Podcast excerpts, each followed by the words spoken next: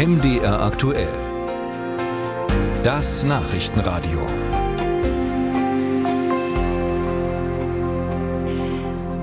Diese Tat hatte viele Menschen geschockt. Es war am 8. März, als in Bad Lauchstädt in Sachsen-Anhalt eine Frau mutmaßlich von ihrem Ex-Mann erschossen worden war. Wie jetzt bekannt wurde, hatte die Frau seit längerem schon Angst um ihr Leben. So soll die 59-Jährige in den Wochen vor ihrem Tod bei verschiedenen Stellen Hilfe gesucht haben, weil sie Angst vor ihrem Ex-Mann hatte, der seit Jahrzehnten Mitglied in einem Schützenverein war und der Waffen legal besessen hat. Die Frau hatte sich unter anderem Hilfe bei der Polizei gesucht und das wirft jetzt Fragen auf. Darüber spreche ich jetzt mit meiner Kollegin in Sachsen-Anhalt, mit Doreen Jonas. Doreen, was sagt denn die Polizei zu diesen Vorwürfen? Na, zunächst hat sie uns den Sachverhalt geschildert, auch mit Rücksicht auf die Familie. Und dafür müssen wir aber auf den 1. Februar zurückschauen. Da soll der Mann eben versucht haben, die Frau mit seinem Auto zu überfahren. Und nach meinen Informationen war häusliche Gewalt in dieser Familie wohl schon länger ein Thema. Die Frau wollte sich ja trennen, aber sie hat erst dann, also erst am 1. Februar, eine Anzeige gestellt gegen ihren Mann. Konkret wurde auch ein Strafverfahren eröffnet wegen oder eingeleitet wegen Bedrohung, Nötigung Strafe Straßenverkehr und auch Nötigung insgesamt. Und noch am selben Tag wurde laut Polizei eine Gefährderansprache versucht. Also die Beamten fuhren hin zu dem Mann, trafen ihn aber nicht an. Und das war's erstmal. Es ist unklar, unklar, warum das nicht erneut versucht wurde. Und die Frau, die wurde auf die Interventionsstelle für häusliche Gewalt und Stalking hingewiesen und dort könne sie Hilfe bekommen. Und auch die Waffenbehörde, die ist an diesem Tag informiert worden, ähm, denn die Frau hatte ja erzählt, dass ihr Mann mehrere Waffen besaß. Naja, und dann kam schon der 8. März. Der Mann hat sie in ihrer neuen Wohnung besucht und dann nach einem Streit, so wissen wir, erschossen. Nun könnte man sagen, das ist ein privates Schicksal, aber ist das nicht auch in dieser Dimension ein Thema für die Politik?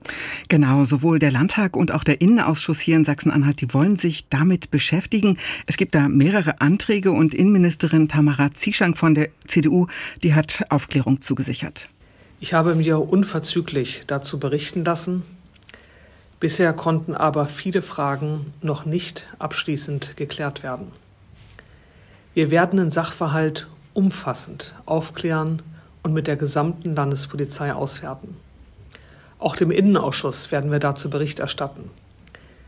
Ich erwarte von der Landespolizei, dass sie bei Fällen von Gewalt in engen sozialen Beziehungen konsequent alle gefahrenabwehrenden Maßnahmen ausschöpft.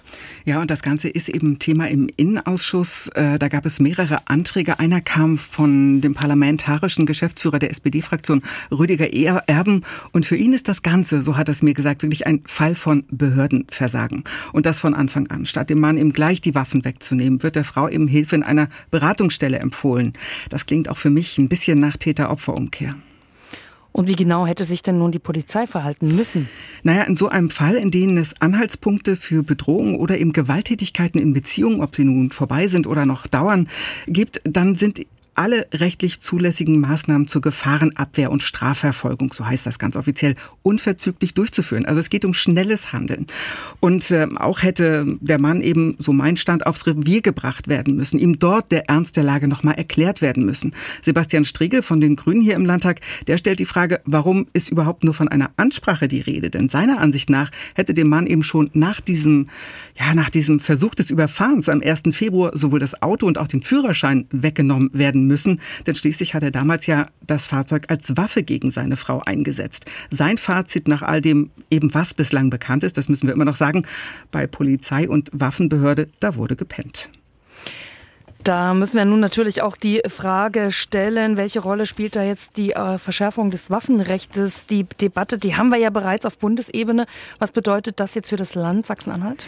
Na, in diesem Fall wird das auch in den verschiedenen Fraktionen unterschiedlich gesehen. Und mein Eindruck, in erster Linie vermutet man hier doch eher das Versagen von Behörden, eben der Polizei, die augenscheinlich nicht konsequent genug war und auch der Waffenbehörde, die dem Mann eben seine Schusswaffen gelassen hat, nicht schnell genug gehandelt hat.